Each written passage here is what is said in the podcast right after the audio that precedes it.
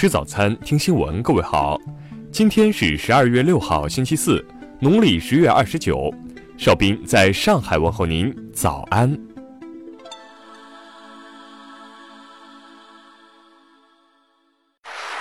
首先来关注头条消息。十二月三号，世界知识产权组织发布的数据显示，二零一七年全球专利申请数量达三百一十七万件，创历史新高。其中，中国的申请数达到一百三十八万件，占全球整体的四成多，连续七年位居首位。报道称，中国的专利申请在电子设备、计算机技术、数字信息通信领域表现突出，以华为和中兴为首，中国高科技企业大幅增加专利申请。二零一七年，专利申请数量位居第二的是美国，还不到中国的一半。排在第三的是日本，第四位是韩国。在知识产权领域，中日韩三国的存在感突出。听新闻早餐知天下大事。针对美方曾多次要求中国加入中导条约均遭拒绝的说法，昨天中国外交部发言人耿爽回应称，中导条约是美苏双边性质条约，中方反对其多边化。昨天。浙江省公布今年十一月高考英语科目加权赋分情况调查结果，经查，该项决策严重错误，将恢复原始得分。目前已责令省教育厅厅长辞职。二零一六年一月十二号，外逃的厦门市公安局原副局长郑东强昨天回国投案自首。据悉，其外逃前后，两副市长及公安系统多人落马。要求受害者使用微信支付支付赎金的勒索病毒，目前已被破解。受感染用户可在电脑上下载安全软件解密。据悉，病毒制造者疑为一名九五后罗姓男子。日前，浙江乐清一男孩失联五天的消息在网络引发关注，家人一度悬赏五十万元征求线索。昨天，警方通报称，男孩母亲为测试丈夫虚假警情已被刑拘。昨天，四川省广安区副区长李永兰遭男友施暴致死案一审宣判，广安市中级人民法院以故意伤害罪判处被告人李永兰男友林雪川无期徒刑。十二月一号，浙江绍兴发生一起劫持人质案，特警在解救人质过程中开枪击中嫌疑人孙某，致其身亡。昨天，检方通报称，特警开枪属于正当行使职权，符合法规。近日，西安翻译学院禁止学生校内外饮酒一事引发热议，不少网友质疑学校管得过宽。昨天，校方回应称，这是建校三十多年一贯坚持的规定，不会改变。下面来关注国际方面的消息。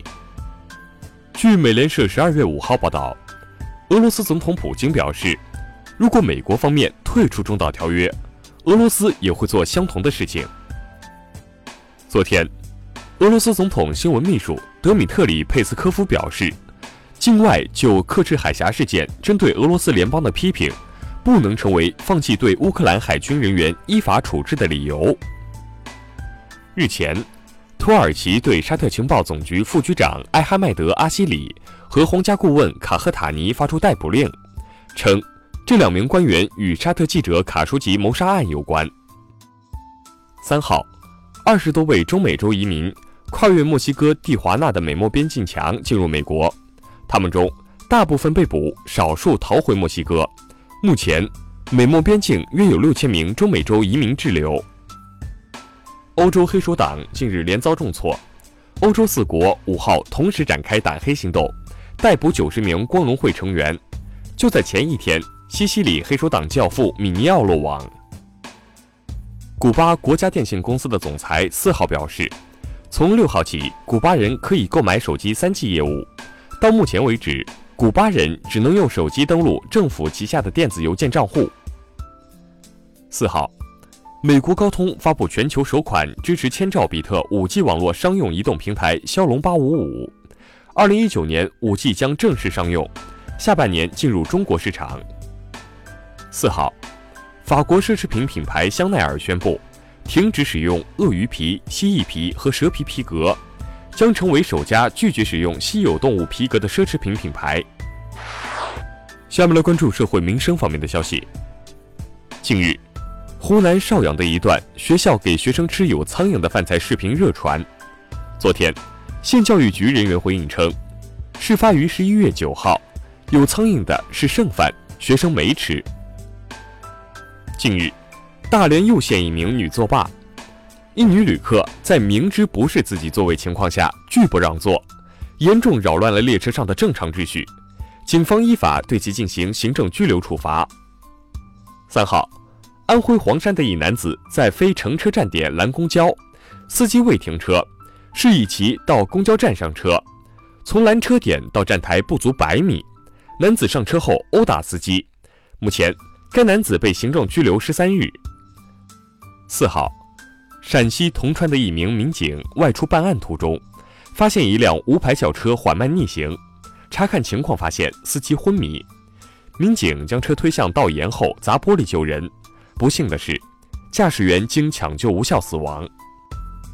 二号，四川成都电子科技大学银杏美景吸引大量游客前来拍照打卡，有摄影爱好者故意摇晃树枝追求落叶效果，游客认为。